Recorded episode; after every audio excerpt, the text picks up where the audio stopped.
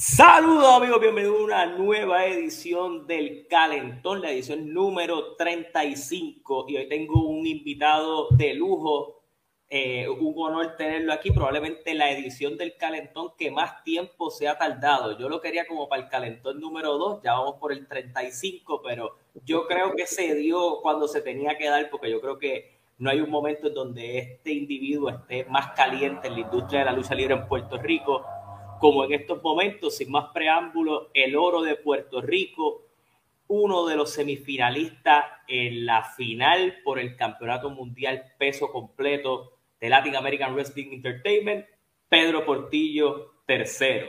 Gracias, Carlito, gracias por tenerme. Obviamente, pues tú sabes que hay cosas que hacer. Tenemos muchas cosas y, Pero nada, y siempre el tiempo es perfecto y aquí estamos. Gracias por la invitación. Ahí estamos, claro que sí. Nosotros tuvimos una charla y casualmente la otra vez que grabamos algo, que me acuerdo que cuando nos vimos te lo dije, como que coño, el fin se nos dio, fue en tu debut en Latin American Wrestling Entertainment, de, la famosa puerta prohibida. Ajá. Eh, en aquel entonces, para recapitular un poco en aquel momento, tú eras probablemente el agente libre mejor cotizado en Puerto Rico. ¿Cómo se sintió ser tal vez en tener ese tipo de rol? En Puerto Rico eso no es algo muy definido. Cuando el luchador no está en ninguna empresa, él no suena. Simplemente desaparece y aparece en algún momento. En cambio tú, creo que supiste mercadearte muy bien en esa etapa de, agente libre. ¿Cómo fue esa, esa experiencia? Mira, yo creo que la, mano, siempre he dicho que tú como producto tienes que tú primero darte un valor este, ya sea por tus redes sociales, ya sea por diferentes cosas que tú hagas, tú tienes que darte un valor para que la gente lo vea de la misma manera. Si tú tienes un negocio y yo quiero hacer negocios contigo, primero yo tengo que hacer algo con mi negocio para que a ti te beneficie el negocio de ambos. No sé si entiende. ¿Sabes? Si yo conmigo, si yo conmigo mismo no hago de mí mismo, de mí mismo un negocio, ¿por qué tú vas a querer hacer un negocio conmigo? Entonces nosotros debemos empezar a aprender a que primero hay que trabajar con nuestro negocio para después nosotros ofrecerle algo a otra persona, ¿me entiendes? Y eso fue lo que yo hice. Yo empecé a decir que era el más cotizado, que realmente yo creo que pasa con mucha gente, lo que pasa es que no lo dicen, ¿me entiendes? Pero yo sí lo digo y, era real, era real, ¿me entiendes? Pero, eh, pues, mano, es bien controversial porque cuando yo hice eh, el aterrizaje, como decimos nosotros, la aparición en el agua, pues sí, creo que fue como casi nunca pasa. Y, no estoy hablando, vamos a hablar de nueva generación, eso no pasa. Esos brincos así que la gente se queda como que, wow, eso no pasa en estos tiempos. Sí, en, estos tiempos, en el pasado, tal vez a principios de los 2000, en la época de Lora, llegaba uno y tú decías, no, había el internet tanto para eso pero de cierta manera los brincos eran de gente grande. Tú, tú eras las dos estrellas o la tercera estrella más top de aquella compañía, brincó y ya, y se, ya, se acababa un brinco y seguía la jugada. En el caso tuyo fue diferente porque yo recuerdo que sonaba mucho en las redes que tú ibas para una compañía, terminaste regresando, una compañía, no voy a tapar el nombre aquí, se, se juraba que ibas PWA, terminaste regresando a WLC, que fue como una vuelta que la gente tal vez no esperaba porque ya era de conocimiento, ya tú estabas trabajando lo de la gente libre. Eh, y terminas llegando a, a, Law, pero no fue tan consecutivo. Tú sales de WLC y básicamente fue corrido para Law, pero tú tuviste un tiempo mercadeándote como eso de la gente libre. Y yo creo que tú dijiste un punto bien clave.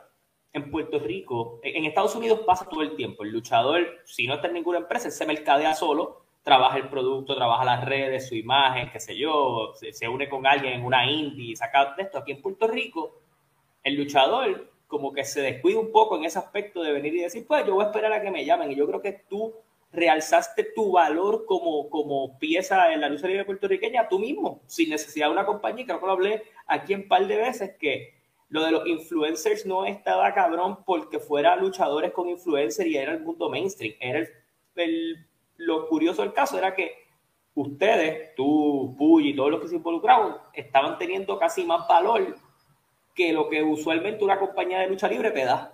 O sea, estabas teniendo más exposición por ti mismo que, que la compañía donde tú estabas te estaba dando.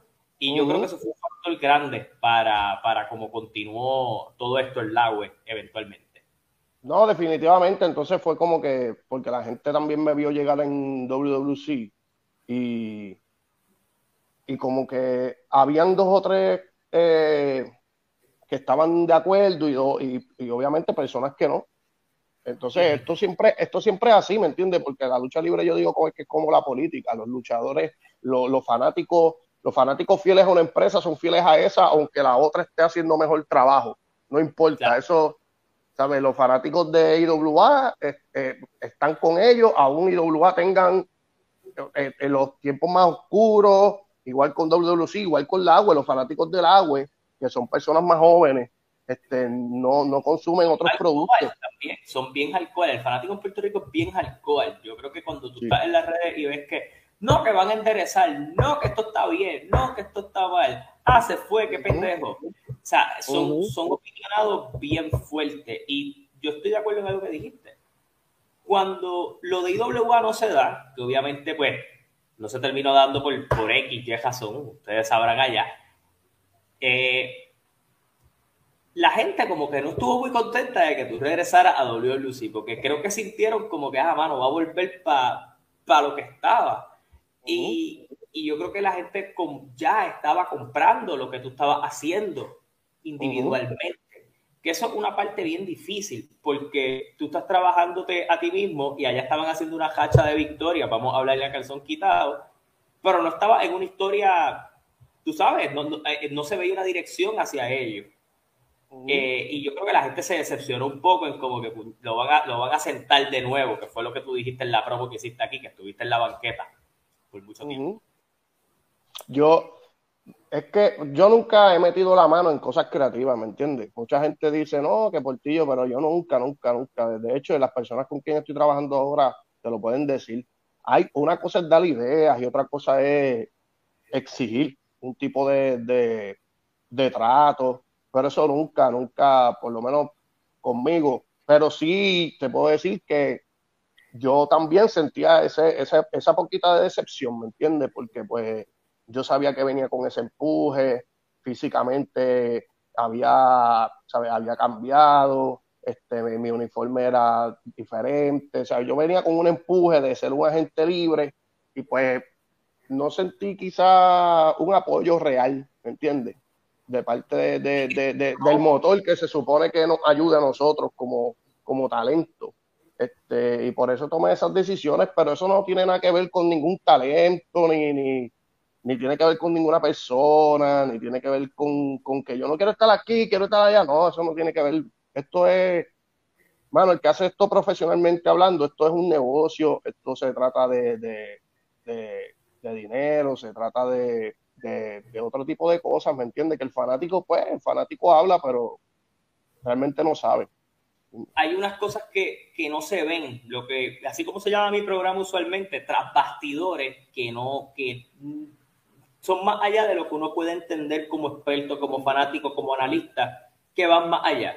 O sea, hay cosas que no, que no funcionan. O sea, es como todo. Hay, hay, cosas que no funcionan y cosas que sí funcionan para uno. Pero volviendo yo, soy un tipo, disculpa que te interrumpa porque quiero que esto quede claro también. Yo soy un tipo que yo, claro, yo, yo le perdí el amor al deporte, ¿me entiendes? Yo tuve un tiempo, caí en una zona de confort bien, eh, mano, bien negativa, porque hay zonas de confort donde tú te sientes cómodo y si estás bien así, pues no tienes que moverte, no tienes que hacer ningún tipo de cosa. Pero me di cuenta que yo yo tenía una carrera como Peter de Bar Romance en creciendo y nunca había estado en ninguna compañía grande, excepto PRWA para aquellos tiempos. Entonces, llega un punto que me sentí estancado profesionalmente hablando, ¿me entiendes? Me sentí que tenía que tenía hambre, entonces empecé eh, empecé a ver otro tipo de competencia que yo quería tener como luchador profesional. O sea, yo decía, contra, yo quiero en algún momento enfrentarme a fulano, o yo quiero enfrentarme a sutano, y no por el hecho de pelear con ellos, es porque yo sé que ellos van a llevar a Pedro Portillo a otro lugar. ¿Entiendes? porque estar en la misma, a veces la gente no lo entiende. El luchador que viene, y yo lo digo muchas veces, la gente dice, ah, pero es que eso lo que va a hacer es darle una pela. No, cuando tú pones este nombre nuevo junto a alguien experimentado, el valor del nombre nuevo coge un nuevo valor porque lo compras en esa liga, porque toca las puertas de esa liga y la gente te empieza a ver diferente. Y, si y, el, y, el, experimentado aprende de nuevo. Claro. Porque, por, porque, por ejemplo, hay, hay muchas personas que, por ejemplo, te puedo mencionar chamacos como bueno, chamacos nuevos, entiende Alfredo Melier, el mismo Samuel Olmo, son personas que si uno trabaja con ellos, tú, no importa el tiempo que tú lleves en la lucha libre, vas a aprender de lo que ellos hacen, porque ellos son los que tienen la lucha libre nueva en las venas, ¿entiendes? Sí, ellos traen esa nueva visión de yo quiero mezclar esto con esto y tal vez tú no lo estás viendo igual. Porque, por ejemplo, Melías, que es el perfecto ejemplo, el estilo de Melías es bien old school, pero bien mezclado con lo nuevo. Y él siendo un luchador nuevo. Entonces, cualquier luchador que trabaje con él va a decir, coño, yo no caché eso antes y él lo está haciendo bien fácil. Parece fácil y yo nunca lo caché, lo pudo haber cachado, pero lo aprendiste. Tú fuiste Miguel de Bar Romance un tiempo y por eso obviamente quiero, quiero hacer la secuencia hacia lo porque hay unas comparativas que eventualmente las tenemos que tener en esta conversación. Pero tú fuiste Peter de Bar Romance un tiempo, en WWC también. Yo me acuerdo muchísimo porque yo estuve en un evento con Albert, que estuvimos hablando de Albert los otros días, en 100% lucha, cuando tú estabas llegando a WWC, que llegaste a un evento, hiciste una promo bien cabrona en, en 100% lucha, que estabas bien flaco, pero ya estabas empezando a coger fuerza en WWC. Y nosotros vimos muchos pisas y arranca contigo, pero algo pasaba en el camino, o, el que estaba en la agrupación, me acuerdo que ustedes hicieron lo del club ese de los, de los millonarios, yo no me acuerdo quién estaba. el Bankers Club. Eh, que obviamente de momento solo estaban buqueando, uno de ellos salió de la empresa, ¡pum! se quedó. ¿Cuán frustra ese, en esa época ya tú estabas en esa zona de confort de decir, de confort negativa, de venir y decir, coño, mano, otra cosa que se jode, pues, ah, normal. No, te voy a decir, te voy a decir dónde empezó mi zona de confort y mira qué raro es la situación. Yo, yo caí en esa zona de confort cuando yo era campeón de Puerto Rico. O sea, cuando yo estaba en mi mejor momento, ahí fue, ahí fue mi zona de confort. O sea que es, es relativamente, es extraño porque normalmente cuando tú tocas el estrellato, ¿verdad? Es donde más tú quieres trabajar y donde más tú quieres. Entonces, conmigo fue al revés. Es como que cuando llegué, no me interesaba tener más nada. No quería... llegué, aquí, pues aquí la liga es distinta, me toca con Chicano, con Carlos Calderón, con esta gente, pues ya estoy, aquí, estoy chilling, vamos a bregar aquí Exacto. Exacto, y no es que, y no es que ellos no saquen una buena, eh, no es que ellos no saquen una buena lucha, ¿entiendes? Ni que, ni que me exijan a mí pero ya había llegado, es como llegué ahí, ¿sabes? ya, tu, visión, tu visión al deporte cambió. Sí. Sí, exacto. Al llegar, pues no tenía, no tenía realmente un motivo por el cual hacer mejor las cosas. ¿Me entiendes? No lo, no, como que no lo tenía. ¿Y la salida de WLC fue lo que te sacó de esa zona? ¿O fue en algún momento en que tú dijiste, coño, mano, no, no puedo seguir esta pendeja así? Cuando yo decido irme, eh, obviamente eso no ocupa el 100% de la razón, pero sí un 70%. Definitivo. O sea, una de las cosas por las cuales también lo hice fue porque cuando me llaman para la oferta, eh, pues hermano, vi toda, o sea, vi, todo el panorama y dije, wow, yo puedo competir aquí con, con Cuervo, puedo competir con Fashion, que de hecho le di una pela puedo competir con, puedo competir con muchas personas, ¿me entiendes? Y, y, para mí, obviamente, pues ellos, ellos se han americanizado en el deporte. Entonces yo tengo bien marcada la lucha libre puertorriqueña. Y ellos pues han salido, han luchado en otros lugares. Y pues eso me va a sumar como atleta, como deportista, me va a sumar. Tú tienes algo bien raro. Y, y, y no es raro. Es que eres esa pieza que le faltaba a Law en un aspecto. Y me voy a explicar cuando tú miras el roster de Law en general, y en verdad hemos ido hablando de varios temas porque voy a llegar a lo que está pasando actualmente, pero tenemos que cruzar por esta parte primero. Tú estuviste muchos años en WLC, la gente se cree que fue poco, pero fue mucho tiempo. Tú te convertiste ah, en Y otra cosa, otra cosa, que vi un comentario los otros días en la página que si no, que si él fue para aquí, él fue para allá. Yo nunca he brincado de WWC. O sea, cuando tú dices brincar es que tú brincas y apareces en otro lugar. El único brinco que yo he dado es de WWC a Latin American Wrestling Entertainment. Portillo nunca, nunca ha ido aquí, después brincó para acá y después hizo aquello y después hizo lo otro. Me acordaste el comentario, me acordaste el comentario, porque recuerdo que el comentario decía, y si mal no fallo, me, puedo equivocar, ah, Portillo fue de WWC a IWA y de IWA a WWC, de WWC a los. Creo que fue algo así que escribió la persona.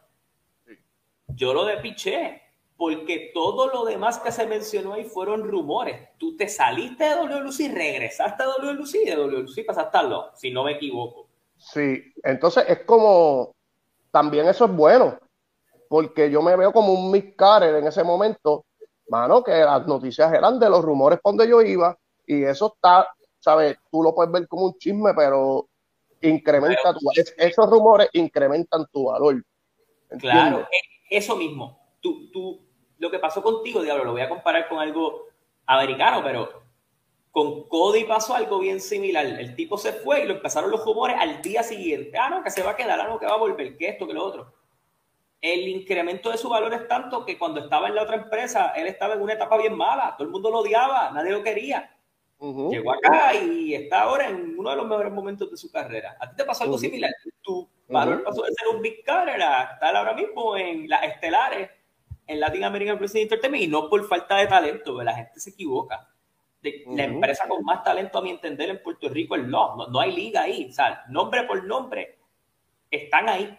Y la gente lo avala porque la gente lo avala porque la empresa ha ayudado. No es que yo fui y estoy, digo, y sin quitarle mérito a todos los que lo hacen, pero no estoy en la tercera, cuarta lucha, ¿me entiendes? Ni estoy a veces que no lucho, ni nada de eso, ¿me entiendes? Aunque la empresa también, todo lo que yo vengo arrastrando, de que yo soy lo más importante, de que yo soy el tipo que, que, que necesita cualquier empresa, ta, ta, ta, ellos también lo han aprovechado. E, eso que yo mismo empecé, ellos lo han aprovechado para su beneficio. Mira, yo estuve aquí diciéndolo y creo que hay un montón de gente que estuvo de acuerdo. Cuando se calentó lo de los influencers, porque carajo, ninguna empresa en aquel entonces metía la mano y decía, puñeta, esto está caliente, vamos a traerle a este tipo y que use ese momentum de que todo el mundo lo está mirando y vamos a traer fanáticos nuevos aquí, porque eso es lo que pasa. Y a veces la, la de Puerto Rico no capitalicen oportunidades que pasan donde tú no tienes ni que, nada que ver, donde tú no tienes nada que ver, cosas que pasan orgánicas. Yo siento que el push que tú mismo te diste fue orgánico. La gente lo compró, empezó a seguir un montón de gente del, del, género urbano, las quejas con Benny la gente se montó. O sea, yo te lo puedo contar, pero yo tengo un pana que no sigue la luz salir en Puerto Rico y me decía, papi, si yo estoy viendo eso, los programas de Benny con Portillo y todos los live, yo estoy hasta tarde con esa pendeja y yo decía, ya lo cabrón, y yo no lo he visto todo y tú estás al día con eso. Yo me ponía al día por un pana, porque se acostaba tarde viendo esa, esa pendeja que ustedes tenían. A lo que yo voy, lo supo capitalizar en el valor que tú mismo te diste y lo llevaron. Eh, en, el otro, en el otro lado, sin sonar mal, empezaron a contar algo con lo de COVID y como que lo quitaron. Eso fue una semana. Eso más bien lo trabajó contra Lona, no lo trabajaron ni ellos. Sí, pero tampoco se le puede echar la culpa, ¿me entiendes? Porque a veces, a veces pues, no, no, no son las mismas visiones, eso pasa en cualquier lado, ¿me entiendes? la maquinaria, la maquinaria entendió en tu caso que todo lo que, o sea, ellos vaquearon lo que tú estabas diciendo y obviamente tú lo estás demostrando, pero a lo que voy era el punto que por poco se me iba a ir sin discutir. Tú traes a lo algo que ningún luchador te lo tiene, porque cuando tú miras a Roy, el Cuervo, Mecha Wolf, todos, Mendoza, todos ellos tienen, dentro de todo, como tú dices, se han americanizado un poco. Ellos tienen ese estilo mangado de afuera un poco, no están en todas partes, muchos estuvieron en WWE, pero tú estuviste mucho tiempo en WWC, que trae un poco de esa vieja escuela obviamente el que te sigue de antes sabe que en PRWA, en 100% lucha, que tú tienes ese bagaje, pero llevabas tanto tiempo en WLC que cuando se mezcla es como un, ese, esa lucha libre puertorriqueña mezclada aquí sin que lo parezca ser un proyecto completamente más enfocado al extranjero, sino que tú le diste esa identidad de esto es de nosotros. Y yo creo que ese fue, yo creo que ese ha sido el éxito del contraste que tú traes, porque cuando tú mirabas Fashion y, eh, Fashion y Portillo, tú, claro, cabrón, esa lucha yo nunca la he visto antes, y estuvieron ahí en el mismo sitio mil veces. Mendoza y Portillo que van ahora, tú como que, cabrón, esto es raro, porque esto es como si chocaras compañía con compañía, y, y, es, es todavía esa adaptación de que tú diste la vuelta a otro lado, pero que tú mismo has sabido aprovechar ese toque old school a tu favor y no en contra. Que eso, eso, eso era una de las preocupaciones que yo tenía. Este, obviamente, tenemos que aceptar que atléticamente Fashion, Mendoza, Mike Davidson, Roger, Cuervo, te los tengo que mencionar a todos porque todos parten de la misma ramificación de la lucha libre moderna. ¿Entiendes? ¿Qué pasa? Al yo luchar, claro, se activaron los perros ahí al yo luchar, no se oyen allá, se oyen. Eh, al yo luchar tanto tiempo en la zona de confort que te, que te comento, pues no quise aprender otra cosa. Y cuando a mí me llaman, nadie sabía de mi aparición en Latin American Wrestling Entertainment porque a mí me llamaron tres días antes. Así que eso que se riega por ahí de que si la gente sabía que nadie sabía. Este, yo sí renuncié a WWC. ¿Qué sucede? Eh, ese era mi miedo porque yo, ¿qué voy a llevar yo a la mesa? ¿Entiendes? ¿Qué, qué, qué, qué puedo yo aportar? Entonces, pues mi miedo era de que me dijeran, no, mira, te vamos a contratar, pero necesitamos de ti, ¿sabes? Cata, cata, cata, más, más, más acción, más, más situación en el ring, menos descanso, whatever. Sí, yo necesito que tú seas otro Pedro Portillo. Ah, yo necesito que tú seas una ramificación de Ángel Fashion, de Mendoza, de Roger, con tu estilo old school, pero más rápido. Y, mano, lo que me hizo realmente poner los pies sobre la tierra es que ellos me dijeron, no, nosotros lo único que necesitamos de ti es lo que tú haces. Lo, lo que tú sabes hacer. Ahora, yo también quiero que la gente entienda que muchas veces yo hago las cosas porque, no porque no me salgan, es porque ese es mi estilo de trabajarlo. ¿Entiendes? Y mucha gente se ha quedado sorprendida con la lucha con Fashion o la lucha con mismo Dante Caballero, que la gente dice, wow, pero este tipo lucha así. Sí, mano. Sí, pero si yo quiero ser algo diferente, yo tengo que yo mismo obligarme a hacerlo diferente.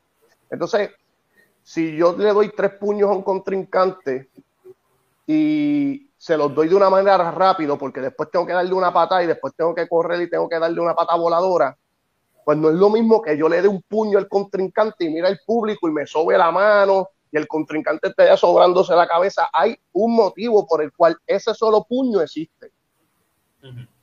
Uno, no tres puños, cuatro patas y dos patas voladoras, que no estoy menospreciando el que lo hace, pero yo le doy el valor a ese puño.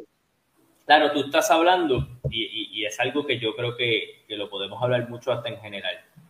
Hay mucha gente hoy día, y se comenta mucho en entrevistas, como que hay mucha gente que dice, ah, mano, este, mucha gente ahora se la está dando más a Bret Hart que a Shawn Michaels. Claro, porque Bret Hart sabía darte un puño y con ese puño como se lo di tan salvaje que como que estoy todavía aguantando la fuerza. Shawn te daba tres puños y, de momento, pues el pop era después de los tres puños. Tú estás haciendo más con menos, pero vendiendo a tu manera.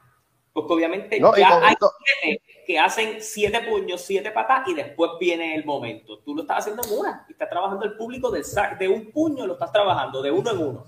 No, y con esto, o sea, mano, yo respeto a todo el mundo que hace el deporte como ellos quieran, ¿entiendes? No es, esto no es diciéndolo, no, yo lo hago así, ustedes están mal. No, esto yo te estoy explicando la manera que yo lo hago.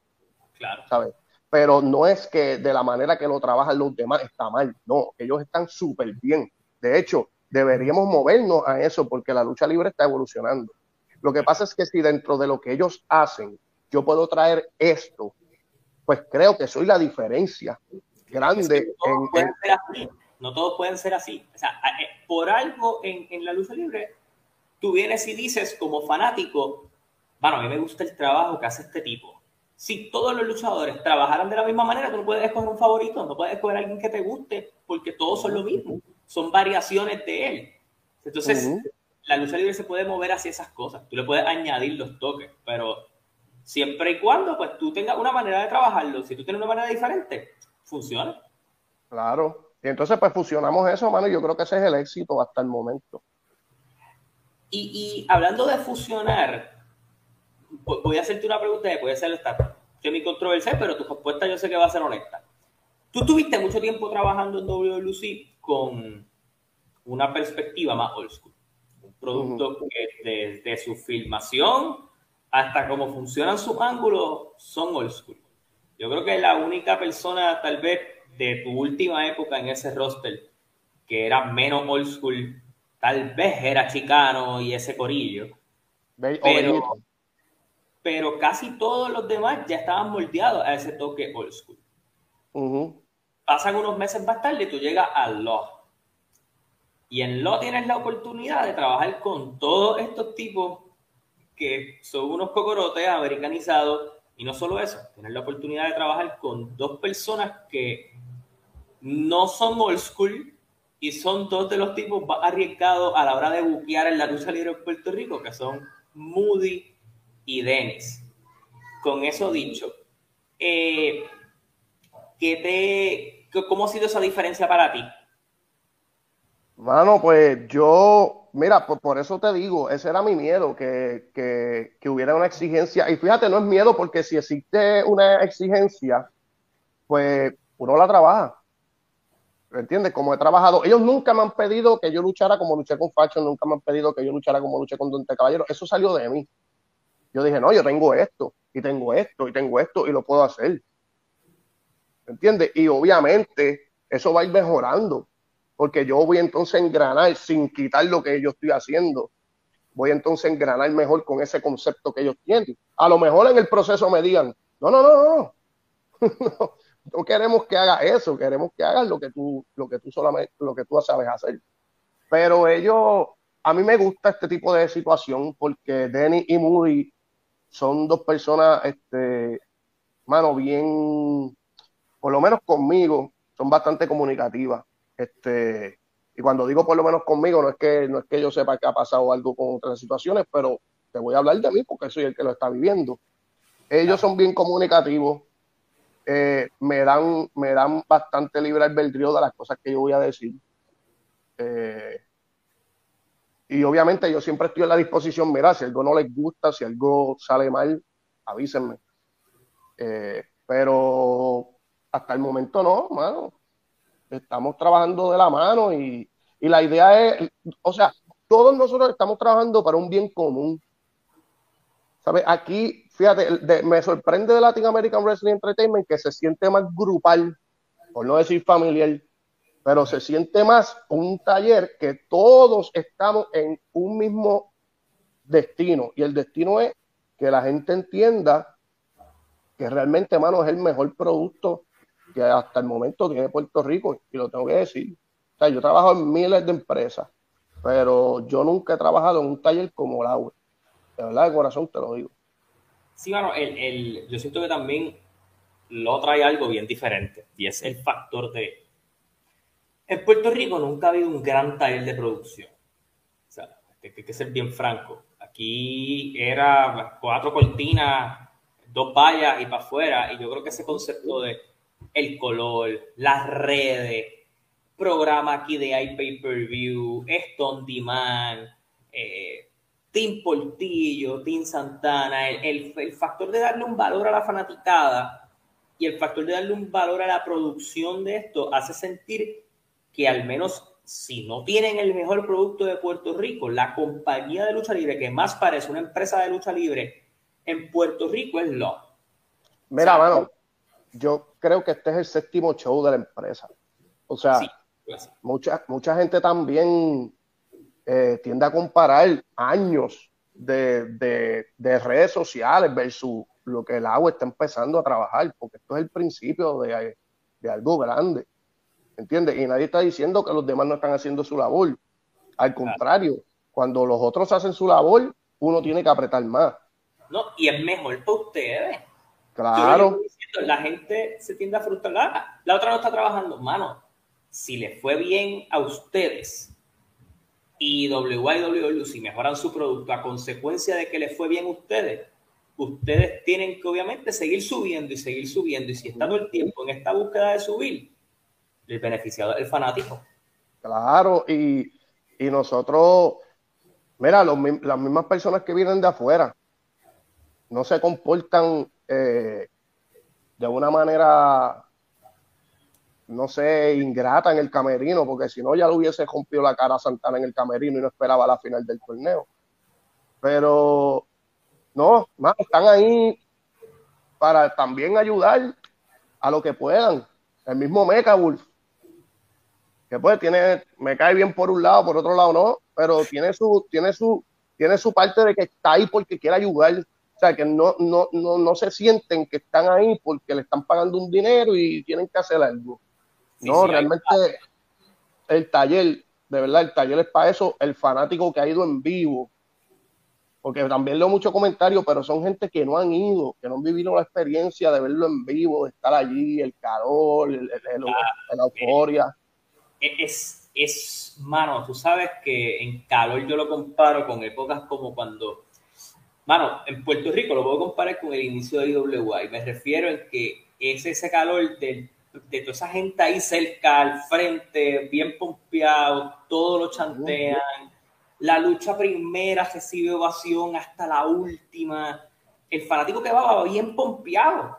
Y fíjate, son, yo, para mí son los fanáticos más exigentes, pero a la misma vez son los fanáticos más comprensivos en cuanto al arte del ring se refiere. O sea, ellos comprenden que pasan situaciones, comprenden que la gente no es perfecta todo el tiempo. Y, y comprenden el trabajo que hacen todos los talentos. Y hay muchos que son brutos, pero hay otros que son bastante comprensivos en ese aspecto y es bien raro porque parten de ser unas personas que le encanta la lucha libre eh, americana y le gusta así un poco la puertorriqueña, pero son fanáticos más de lo de afuera. Y entonces llegan acá y nos dan también apoyo a todo el mundo, porque es a todo el mundo, ellos le cabrían a todo el mundo. Obviamente, el Pedro Portillo de la última vez, eso es lo más grande que ha pasado en la lucha libre por los últimos cuarenta y pico años. Pero, pero partiendo de ahí. Ahí vamos a hablar ya mismo. Ajá. Mano, eso mismo. Tú eres, tú has sido un rudo, yo creo que la gran parte de tu carrera, desde que yo te he visto en la en las empresas grandes de Puerto Rico. Pero es un rudo natural. Eh, desde que coges un micrófono hasta que terminas de usarlo. ¿Qué se siente para ti? Esta fucking ovación, porque no es, no, no, es, no es una vez, no es que te pasó en este show. Es que desde que tú llegas en ascendencia, hasta sangre nueva, hasta adrenalina. Pedro Portillo es una sensación al punto que yo creo que hay técnicos en Puerto Rico que amarían recibir una onza de lo que a ti te están cantando. O sea, eh, Seven Nation Army lo cantan en WrestleMania para joder como un luchador o para vacilar. Pedro Portillo puede decir que él no ha ido a WrestleMania a luchar, pero que el Seven Nation Army se lo dedicaron a él. ¿Cómo, cómo se siente el hecho de que, como rudo, o sea, tú no has tenido ni que, ni que convertirte en un adorado de la fanaticada para recibir probablemente una de las mejores ovaciones de este 2022? Pues es bien, es bien difícil como creativo, es bien difícil porque yo recuerdo una vez que Sabio este, me dijo, hace tiempo, te estoy hablando años. Sabio me dijo, no, si hay ya gente que te aplauda, tú le haces así eh, y le sacas el dedo. Hombre, no, estúpido, me que aplaudiendo a uno. ¿Entiendes? ¿Sabes? Este, había que tener esa, esa actitud en contra de la gente que te apoyaba. Eh, porque pues no podíamos tener la balanza desequilibrada. Era rudo negativo técnico positivo. Eso ha cambiado. Pero, exacto, pero por eso te dije que fue hace años. la gente ya conoce mucho del deporte y reaccionan a, a lo que ellos ven que está cool, a lo que ellos entienden que está brutal. Aquí se puede hablar malo. Claro. Tú sabes cuántas veces yo me le he cagado en la madre a los fanáticos y ellos lo que están es locos que yo lo haga para gritar. Fue a mí, fue a mí, fue a mí. ¿Entiendes? Fue mi mamá. Sí, fue a mí. Hacho, no sé. Mira, yo. yo Hacho, mami, se cagaron en ti. Sí, mano. Sí, un tipo en la lucha con Fashion, hacho, este tipo está jode que te jode, que le rompa el cartel, que le rompa el cartel, jodiendo, jodiendo, y en una que pase por al lado, le, mira, no fastidies más, le cogí el cartel, rompí el cartel y eso fue una euforia. ¿Sabes? Porque yo rompí el cartel. Entonces, pues hermano, yo tengo esta actitud. Si a ti te gusta, yo te lo vendo. ¿Me entiendes? Yo no le puedo decir a la gente que no lo haga, porque muchas de esas taquillas, y no estoy adjudicándome las ventas, pero muchas de esas taquillas se están vendiendo porque ellos lo que quieren es que yo les grite o que yo, que yo fastidie con ellos. Y tú escuchas mucha gente gritándome de todos lados, pero no es que me odien, es a ver si yo reacciono a lo que ellos están diciendo. Y, y, y, a veces en la lucha me tomo el tiempo para hacerlo, porque sí, hay que hacerlo, porque ellos pagan para eso. Eso es algo que he visto mucho en lo Yo he ido a lo en vivo, yo de las siete veces cuatro. Y recuerdo que en una de esas ocasiones yo estuve en el público, por el público estuve. Y me acuerdo que yo creo que fue en el primer show, en el segundo show, a, Mark Davidson le estaban gritando algo de enano o algo así. Y el tipo está al lado mío, yo estoy arriba en Guaynabo. Y yo no sé cómo Davidson lo escuchó y creo que lo que hizo fue como que este, bésame el culo, o sea, así de espalda le sacó el dedo y el tipo estaba muerto allá atrás feliz porque lo habían insultado para atrás. Sí, El fanático le gusta joder para que jodan con ellos. Ahora es diferente. Claro, claro, y, no es que el trabajo de uno esté mal, ni que, ni que antes. Oye, Chiquistar tenía los Chiquistar Y él era jugo. Claro. Y no te digo lo que viene por ahí del grupo de Portillo, porque no, no, no vamos a esperar al 21 de mayo en el Mario Jiménez en Guaynabo, encima de campeones, pero viene algo Viene algo así, viene algo similar. Bueno, hablando de eso, porque ya mismo nos vamos a mover a ese 21 de mayo, que hay mucho que conversar sobre ello, pero hay una. Yo estuve viendo la última programación de Law y los chiquistarianos eran un ejército. Y tú ahora mismo tienes un facilitador en Law que se llama Denis Rivera, ese, ese gran prócer que ha estado aquí un par de veces, eh, que tiene un podcast que está súper cabrón y que yo creo que es uno de los tipos más right true, por no decir otra palabra, que tiene este negocio en términos de descantarlas y decirlas como las ve. ¿Qué dice que Pedro Portillo por ahí necesita un ejército. ese ejército está por ahí. Eh, ¿Tienes alguien que tú digas, coño, mano, si yo voy a montar un ejército, este tipo me gustaría tenerlo aquí? No te voy a decir los nombres, pero ya están. Eh, ya están pensados, creemos que son personas que van a dar el grado, este, porque obviamente yo si lucho con Mendoza, pues necesito eh, personas que estén ahí porque Fashion y Mark Davidson lo más seguro estarán. Y, y, mano, pues, y no, y no es por miedo, es que si vamos a pelear, no me agarres y me des una bofetada como hiciste la otra vez. No vamos a pelear los tres contra los cuatro, contra los cinco, pero vamos a pelear el grupo contra el grupo. Parejo contra parejo. Exacto, y eso es lo que nos estamos preparando. Pero sí, viene bien. Con eso dicho, bueno, Cima de Campeones tiene algo bien curioso. Y es que cuando tú miras el, el, el torneo y todo como se fueron desarrollando las cosas, la gente decía, Portillo y Mendoza es la final tipos tenemos que verlo. Después de que ustedes dos se arranquen las cabezas en la semifinal, les queda una cosa más, una luchita más. Y a joder, no es con, no es con, no es con pelayito. un pelayito. No es con pelayito y Hey Junior. Eh, es con, eh, con Meca o con Santana. Sí que, que, también tienen el potencial de con su lucha propia joderse el show también. Claro. ¿Cómo, ¿Cómo se siente la posibilidad? Porque yo sé que tú me vas a decir que tú estás seguro que vas a luchar dos veces esa noche. el, el, el, cambiar de esto, porque tú hace par de meses estaba, par de meses luchaba en la burbuja, en el Acrópolis, a tener que ahora vamos para Guaynabo y voy a luchar con uno de los mejores de Puerto Rico, Mike Mendoza, y con uno de los mejores luchadores puertorriqueños que nos están representando en el extranjero. Esa presión, ¿cómo, cómo ha sido de salir de esa zona de confort de la que estaba a siete meses más tarde? Estoy aquí, en esta situación. Eh, ¿cómo, ha sido, ¿Cómo ha sido esto? Porque es un cambio del cielo a la tierra.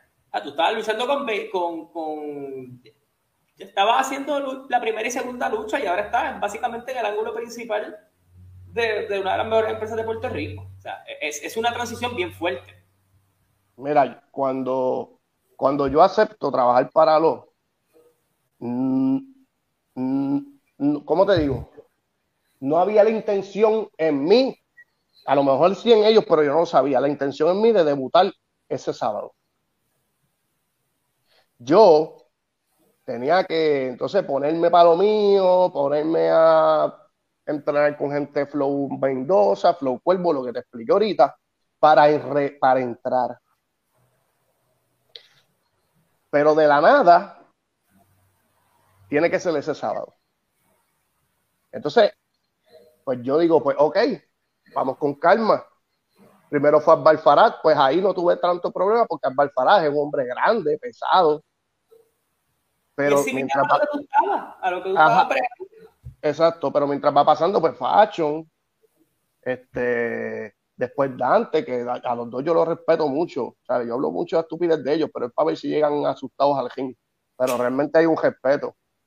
Este, oye, son gente que han estado. Fashion estuvo en AEW y, y, y, y, fue en Dark, pero estuvo. Y, cualquier luchador quisiera estar. Dante Caballero estuvo en Ring of Honor. ¿Sabes? Hermano, son, son gente. Ese tiene un futuro cabrón. Sí, no, es tremendo. Entonces, pues ahora estoy en esta posición, pero yo soy una persona, este, Carlos, que yo vivo el día a día. Sí me preparo y sí, pero yo tengo bien seteado lo que yo hago. O sea, yo tengo bien, y yo sé que lo que yo hago funciona. O sea, yo no tengo que estar este, estudiando oponentes, viendo cómo tengo que entrarle a este, o la presión de luchar dos veces. De verdad, yo no, yo no soy ese tipo de persona, porque entonces me crea una ansiedad y no me divierto. Y cuando eso pasa, mm, mano, se pueden dañar las cosas porque al final del día esto sí es un trabajo, pero es cuestión de, entretenimiento y de darle a la gente y de divertir y, de, darle a la gente lo que ellos quieren. Entonces, si ya la fanaticada, yo prácticamente la tengo en el bolsillo, en el, en el, en, pues en lo que estábamos comentando de los coros y todo este tipo de cosas, pues entonces es hasta más fácil, porque ya yo sé que lo que yo hago, ya ellos lo cachan y yo no tengo que inventarme las cosas en el aire. O sea, el luchador que luche con Portillo tiene que luchar como yo trabajo. Se vio con Ángel Fashion y se vio con Dante Caballero. Yo no tengo que subir a su nivel por decir subir, porque eso es, eso es relativo, pero yo no tengo que subir, ni ellos tienen que bajar. O tú cambiar por ellos. Claro, claro, o yo cambiar por ellos. No, yo voy a hacer mi trabajo. Santana, si yo le gano a Mike, Santana y Meca me van a chocar, me van a bajar por toda la cancha, pero le voy a dar un manoplazo que se van a acordar de Portillo para toda su maldita vida. Uno, uno nada más que yo, yo sé que uno nada más es lo que yo le tengo que dar. Más nada. Con uno, con uno se van. Con uno, muchachos, que me tiren del techo. Ahora que no me pase y le meta uno. Pero, pero en resumidas cuentas, eh, no te voy a decir que ay, no, no tengo, no siento esa presión. Claro que sí, porque oye, la gente, la gente paga 50 dólares de rescalpe, eso cuesta dinero ese evento, ¿entiendes? Pero también sé que no es solamente mi responsabilidad, es la responsabilidad de todos sino los cuatro que están ahí, los cuatro. Los, cuatro, todos, y toda la cartelera, toda, toda, Recuerda que es bien difícil esto es una cartera que yo digo, mano, eh, eh, desde abajo hasta arriba se tiene que joder. Y digo que se tiene que joder porque ya esta cartelera entra con una anticipación que no es la anticipación de las dos semanas del evento, es que este evento se está hablando desde enero porque es donde se iba a acabar el torneo. Y está todo el mundo que diga, ok, ya hicieron el campeón, pero si sacan otro campeonato, yo tengo que lucirme en este show. O si tienen que buscar contendores, yo tengo que lucirme en este show. pero yo también tengo que pensar, yo también tengo que pensar, Carlos, que si yo estoy ahí, es porque ellos saben que yo puedo estar ahí. Ya. Claro. Porque si ellos, si ellos no supieran que yo tengo ese calibre, que dicho sea de paso, no esperen que yo tire a Mendoza para la soga y que él coja, me pasa por encima, él por debajo, yo lo coja. No, porque cuando Mendoza, cuando suene la campana, lo que va, es una pelea como, como, como una pelea de escuela a las 12 del mediodía frente a un Burger King. Va a ser una pelea, no esperen cosas bonitas, porque lo que va a haber es una pelea. Quizás algo bonito, si yo paso a la a la final con Meca o con Santana, no, que Santana también está, está picado conmigo. Ven acá, todavía están perdidos. No, eso fue ese día. Pero es que ¿quién los, quién los manda? Porque a mí me dieron la autoridad para decirle para dónde fueran. Por parte de Orlando, Orlando me dijo, contesta el teléfono y yo le dije, no, pues es allí. Y yo, no, pues estamos aquí, aquí no hay nadie, ah, pero tienen que, será que no sé, pero es allí, yo estoy aquí. Y pues no sé, no llegaron a Torrey porque ya no, no cabían. pero se molestan conmigo por eso. Pues mencionaste un nombre de alguien que yo te quería hablar. Mencionaste Orlando. Y es que eh, yo conozco a Orlando, eh, tremenda persona, eh, pero tú tienes una perspectiva que tal vez pocos lo tienen. Y es que tú trabajaste con Orlando cuando ellos deciden tomar el paso de me voy de WWE, tanto él como Eddie, y vamos a meter cojones en la compañía de, papi y tío. Y tuviste la oportunidad de, yo creo que de luchar con alguno de ellos, si la memoria no me, no me falla. Sí, luché, con Orlando, luché con Orlando. Orlando y, con Carly también me acuerdo en la burbuja, si la memoria no, no estoy perdido. Sí. ¿Cómo es la diferencia para ti hoy de trabajaste con él como luchador, trabajaste con él como alguien que pues era parte de, lo importante de a la transición completa de que estoy en la compañía dirigida por este muchacho que quería hacer un montón de cosas distintas en WWC y por X y qué razón no pasaron, que ahora tiene otra gente que también manejaban otras compañías que compitieron con nosotros en aquel entonces, porque yo digo que no es la mezcla de todos estos elementos de las otras compañías con su visión propia. Obviamente, un poco de cada uno. Denny, el hermano de Sabio, Orlando, el primo de los Colón, todo ese tipo de cosas juntas. ¿Cómo tú ves a Orlando, ya que lo viste en sus inicios, hasta ahora tener su compañía propia, como el propulsor de una empresa de lucha libre en Puerto Rico? Orlando siempre lo intentó en, en WWC. Él, él, yo no sé si tú recuerdas eh, hubo un tiempo en WWC donde apagaron las luces, se quedaban las luces en el ring, fue para el tiempo que llegó Peter Young, este, fue para el tiempo que Eddie El ring era como oscuro, me acuerdo yo, y me acuerdo que se fue esos eventos que cogido, estuvo Peter, tuvo Jicky Bandera, regresó sí. eh, y me acuerdo que el aniversario yo fui, que fue el que tuvo las luchas con Carlos Calderón, era un, un look más, más, más profesional. y, había un enfoque más en, en, chamaco. Yo creo que él, desde que llegó, él, siempre ha tenido eso. O sea, él, siempre ha creído en, en, el nuevo, en el nuevo talento. Y de hecho, yo lucho con él porque me acuerdo que él iba a luchar con cinta de oro. Y entonces yo lucho con Orlando, yo le gano a Orlando Colón que eso fue algo que yo dije, wow, porque yo, yo era más, más de un, menos de un miscare. Entonces, pues ahí yo empecé a ver que él sí sabía que yo tenía algo. Obviamente, cuando, cuando, él me, cuando él me hace el acercamiento, pues yo no lo dudé, mano, porque yo sé que él, como él me iba a tratar. Y yo, y yo sé, y yo sé que, que, pues, ¿sabe? Cuando ellos hacen el acercamiento, porque en sí no fue él directamente, pero eh, obviamente a nadie va a entrar ahí si él no lo avala, ¿me entiendes? Pero sí, bueno, este, y verlo ahora en esta faceta, brother, yo a todo le digo que sí, porque volvemos, hay un bien común entre todo el mundo, había un bien común. Yo sé que Mike no se lleva conmigo ni yo con él, pero el bien común es que la gente diga, wow, esa lucha brutal. ¿Entiendes? Eh, eh, al final del día hay un bien común y todo el mundo lo tiene eso bien presente, porque él desde el principio también lo ha dejado sentir. Porque él, él trata a los luchadores, el trato del agua es increíble para el talento. Hasta barberos hay. ¿Sabes? Es un lugar que nosotros estamos, yo quiero que tú sepas esto para los fanáticos. La producción del agua y su talento están en el Coliseo desde las 12 del mediodía.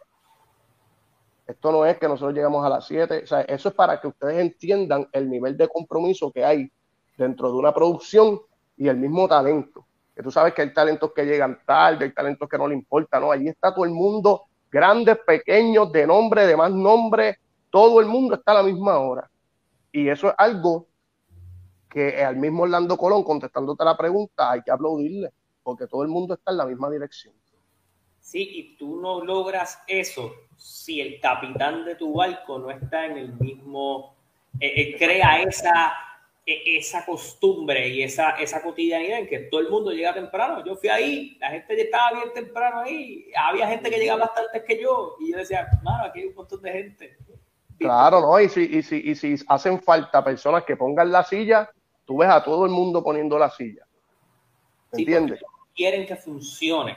Claro, Claro, y yo quiero que funcione. Si tú ves mis redes, yo subo cantito lawiondiman.com, búscalo, porque, hermano, esto es algo, oye, nosotros cobramos de este trabajo, ¿entiendes? Esa, es mi pelea con, esa es mi pelea con Mike.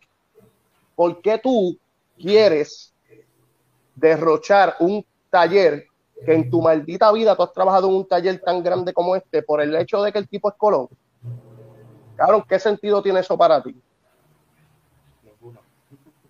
Entonces, él tiene un, él dice, no, que es que el tipo es colón y los colones son malos. Pero ahora mismo eh, te han fallado en algo. Que yo recuerde, la primera persona que atacó a un estudiante cuando Orlando Colón estaba dando el speech de bienvenida, fuiste tú. Orlando Colón no tenía ningún problema. Eso fue en orígenes, yo no estaba. Entonces tú te molestas porque rompes la regla y no quieres que te regañen. Tú lo que eres eres un bruto. Yo no voy a dejar de ganarme mi cheque, que bien que me lo gano, por una sanganería tuya. Ni voy a dejar que se cargue el mejor taller que tiene de Puerto Rico porque a ti no te agrade, que él se llama Orlando Colón. Porque si sacamos a Orlando Colón y te, pones, te ponemos aquí a dirigir el barco, ¿verdad que no vas a poder hacerlo? No vas a poder estar dos semanas. Pues cállate la boca, llega con tu bulto, cobra tus chavos, luchas y te vas. Eso es algo, o sea, eso es un punto extraño. Eso me convierte también en un rudo. Me convierte en un rudo que le tengo que meter en la cara porque no, no aprende con lo que uno le está diciendo. Pero ya, eso es otro tema. No, no, no. Es que por ahí vamos. Tranquilo, que te adelantaste al tema, pero eso lo puedes hacer tú. Eh, mano, eso es lo curioso de esto. Y es que, cima de campeones, la lucha libre como tal y, estamos que hablar, tenemos que hablar de cima de campeones porque es para dónde vamos. Y tú has tenido un éxito brutal desde que llegaste a los Alfa Tante Caballero, Ángel Fashion, a todos te los has limpiado. Eh, y Mendoza, a pesar de sus berrinchas, pues sigue teniendo victorias importantes. Ha, podido llegar hasta aquí, y aunque entró al torneo con todo lo que tú dijiste, y con, con, con que Hoyer no pudo hacer el trabajo, mil cosas que han pasado en el camino. Pero hay una construcción extraña, y digo porque ante el mundo general, Proud and Powerful, LAX, como los quieran llamar, Santana es un tipo que el público lo quiere. Mecha Wolf es un tipo que el público lo quiere, pero vamos a ver que se van a meter las manos entre ellos Y dos tipos que, a diferencia de lo que el, típico rudo que existe, pues la gente le quiere dar en la cara, pues a ti el público te ama. Eh, y Y Mendoza, que es como, pues, otro tipo de rudo también. O sea, eh, lo raro es que es rudo contra rudo y técnico contra técnico. En vez de la lucha libre 101 de, de malo y bueno y malo y bueno. Son dos tipos con dos perspectivas distintas. Tú estás, como tú mencionas, en el lado inteligente del barco de ganarte tu chavo. Y pues Mike en el lado de odiar a los colos. A lo que voy. Eh, ya tú dijiste que tú estás vaqueado. Que tú sabes que hay una gente que te va a vaquear porque él tiene la anexión y, todo lo demás. ¿Te ha sorprendido de cierta manera, esto ya es un ámbito más personal, porque ya tú tendrás las cosas, el último mensaje que le quieras dar a Mike antes de meterle en la cara, pero ¿te ha sorprendido el, ese, el factor de que no todo es, al menos en law, blanco y negro, sino que podemos jugar un poco en cosas diferentes, lo del sueño de Mike, eh, ángulo fuera del ring, no todo es que me paro en el micrófono y voy a decir para la cancha que vamos y todo lo demás, el jugar un poco más con esas cosas, ¿te, ha tripeado más después de tanto tiempo en, otro tipo de facetas? No me sorprende porque no me sorprende porque Moody y Denny traen ese, eso a la mesa siempre. O sea, me tratan de mezclar cosas de ficción, con, con también cosas reales, y ahora mismo, eh, por e, eso que tú dices, eso es cierto. Él tiene un punto, yo tengo otro. ¿Quién es el rudo? Claro, el, el, rudo, entonces el rudo está en el aire, y eso es a lo que yo voy, y es para mí, ah, para mí, es lo que hace a lo diferente. No es la producción y todo lo demás. Yo estoy hablando del arco de historia. Cuando tú miras el arco de historia o la historia o lo que sea que esté pasando, yo soy un rudo, yo me, yo me distingo por ser un rudo porque soy un tipo agresivo. Ajá, y por lo que dices. Exacto, pero, pero exacto, pero, pero, pero esa agresividad parte de un punto de vista genuino, porque yo no estoy aquí diciendo, no, Mike, te voy a romper la cara porque me levanté del lado izquierdo de la cama. ¿Sabes? Yo estoy defendiendo la empresa que tú estás. A mí me sorprende que Orlando Colón no haya roto ese contrato y que todavía esté el hombre en la empresa. Pero también entiendo porque el tipo es tremendo talento. Haría, nos haría falta, ¿entiendes? Pero eh, sí, mano, me gusta ese tipo de juego que la gente puede escoger. ¿Cuál es su favorito? Ya, así de simple. No por el hecho de que quiero ir a este porque este es el que la gente se lleva, o quiero ir a este porque este es el malo de la película no, que la gente vaya al que ellos crean que tiene, que, que si la gente tiene mi punto de vista, van a ir a mí. Claro, exacto, porque no es, no es un rudo y rudo, son dos tipos con perspectivas distintas y eso es a lo que voy. En la vida real, tú discutes con alguien y te encabronas con alguien porque aquel tiene un punto de vista distinto al tuyo. Puede venir alguien y decir que está de acuerdo con aquel y de acuerdo conmigo. No hay que hacerlo más blanco y negro. Ah, que, que yo uso, es que yo uso diferentes cosas para lucir, que yo uso manopla, que yo uso esto. Pues, monstruo, tú tienes las mismas alternativas. Si tú no las usas, ese es tu problema como deportista. ¿Entiendes? Pero si yo la uso y yo gano los encuentros así, pues entonces no me, no me, no, o sea, no tienes ningún, ninguna base, ningún fundamento en qué agarrarte para decir que por ti yo no de esto, por esto, por esto y por esto. Pero porque cuando vamos al punto, realmente, si tú levantas la mano de la gente que quisiera que el agua mañana muriera, nadie te la va a apoyar. Por el hecho de que es un colón. Porque hasta ahora es un taller grandísimo. Ah, que el tipo de momento se pueda volver, ya tú sabes cómo, pues no lo busques. ¿Ya? No, le, no le subas el espejito. Claro, este, lo, a lo que voy, y, con esto voy a cerrar, pues que para concluir, estamos en el momento en que esta entrevista va a salir, vamos a estar a una semana de cima de campeones. Eh, tú tienes un compromiso importante eh, y tienes la oportunidad de convertirte, yo creo que por primera vez en Puerto Rico, en campeón mundial algo que tú dijiste hace un tiempo atrás, y me acuerdo de esta entrevista porque jamás en la vida se me va a olvidar, que si en los próximos cinco años yo no me convierto en aquel campeón, que era el campeón universal, tú te retirabas de este negocio. Estos cinco años no han pasado y aunque no es el título universal, tienes la oportunidad de convertirte en, el primer campeón peso completo del agua. Algo que el agua puede cejar de aquí a 20 años y tu nombre va a seguir ahí. La historia te va a preceder, el legado es tuyo, lo empiezas tú. Unas últimas declaraciones, ya sea para Mike, para Santana, para Meca, camino a una noche que puede cambiar tu cajera por completo. A mí me dio risa cuando Meca dijo, es que yo necesito el título. Él dijo, no, yo lo necesito porque yo tengo que reivindicar. Cuando tú dices que tú tienes que reivindicarte, quiere decir que cometiste un grave error.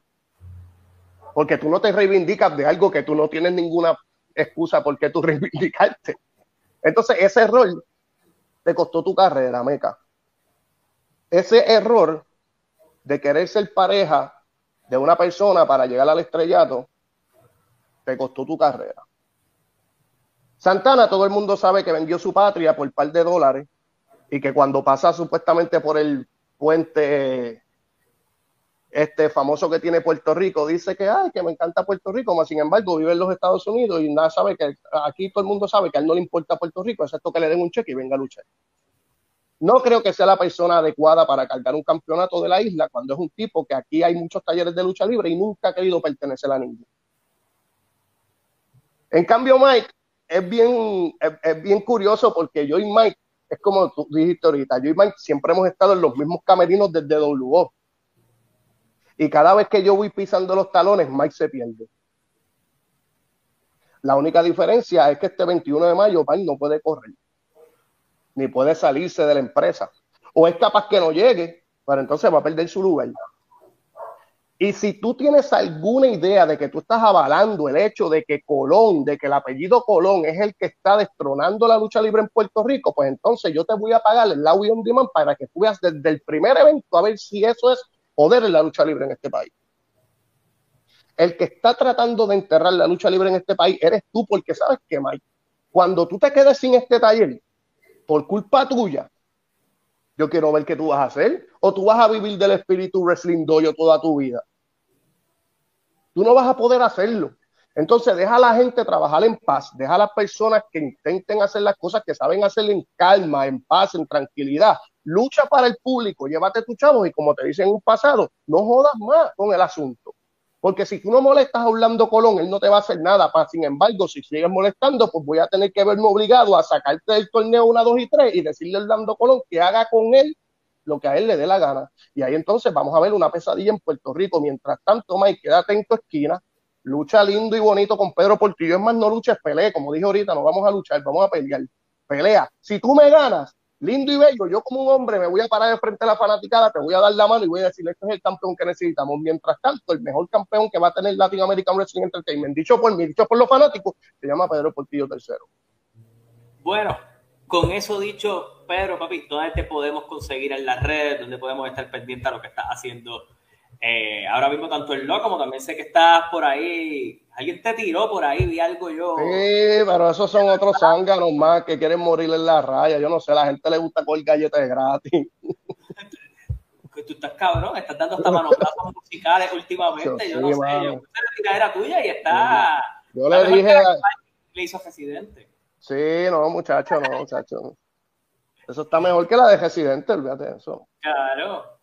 Con, eso dicho, ¿dónde te conseguimos, papá? En Pedro Portillo, slash 3, en todas las redes sociales, en Facebook como Pedro Portillo, creo, ni me acuerdo. Pero sí, estamos ahí, mano, y de verdad, gracias a la, fanaticada que me apoya. Siempre hay dos o tres brutos, porque esto es así. Pero está, como yo digo, está el fanático inteligente y está el bruto. Usted escoge el bando en que quiere estar. Claro, eh, eh, hay, hay opciones para decidir. O se puede educar en el camino y dejar de ser bruto. Exacto. Pero hay una educación. sí, no, eso pasa mucho. Hay, hay inteligentes que se vuelven brutos con el tiempo, pero me sorprende más los brutos que se han vuelto inteligentes. Eso sí es de admirar. Esa es la misión de este podcast hoy. Yo espero que con la hora y cinco que dura este programa, por lo menos eduquemos a dos o tres que se han vuelto brutos en el camino o por lo menos se reivindiquen. Sí, sí, sí. Gracias por estar aquí. Obviamente, eh, a ustedes me pueden seguir obviamente en todas las redes sociales como Carlos Toro, denle like a este video y obviamente Aquí tuvimos esta entrevista camino a lo que va a ser cima de campeones. Los boletos los puedes conseguir en Tiquepera. Eh, esto es el 21 de mayo en el Mario Jiménez de Guaynabo. El Quijote, el Quijote es el grande, el, el Jiménez creo que está un poquito más abajo, si, si la memoria no me Es al lado, es al frente. Al, frente, eso que usted puede hacer exactamente lo mismo, los mismos tragos que se iba a dar allí invito en el tablado, se los va a poder seguir dando, así que usted vaya, apóyelo y obviamente busca los boletos en tiquetera y ahí se va a enterar quién iba a ser el primer campeón, que según las declaraciones de Pedro Portillo, y yo creo que después de lo que dijo aquí no hay mucha duda, que tenemos nuevo campeón por ahí. Así que nada, gracias papá, gracias a ustedes por estar. Hasta la próxima, se cuidan.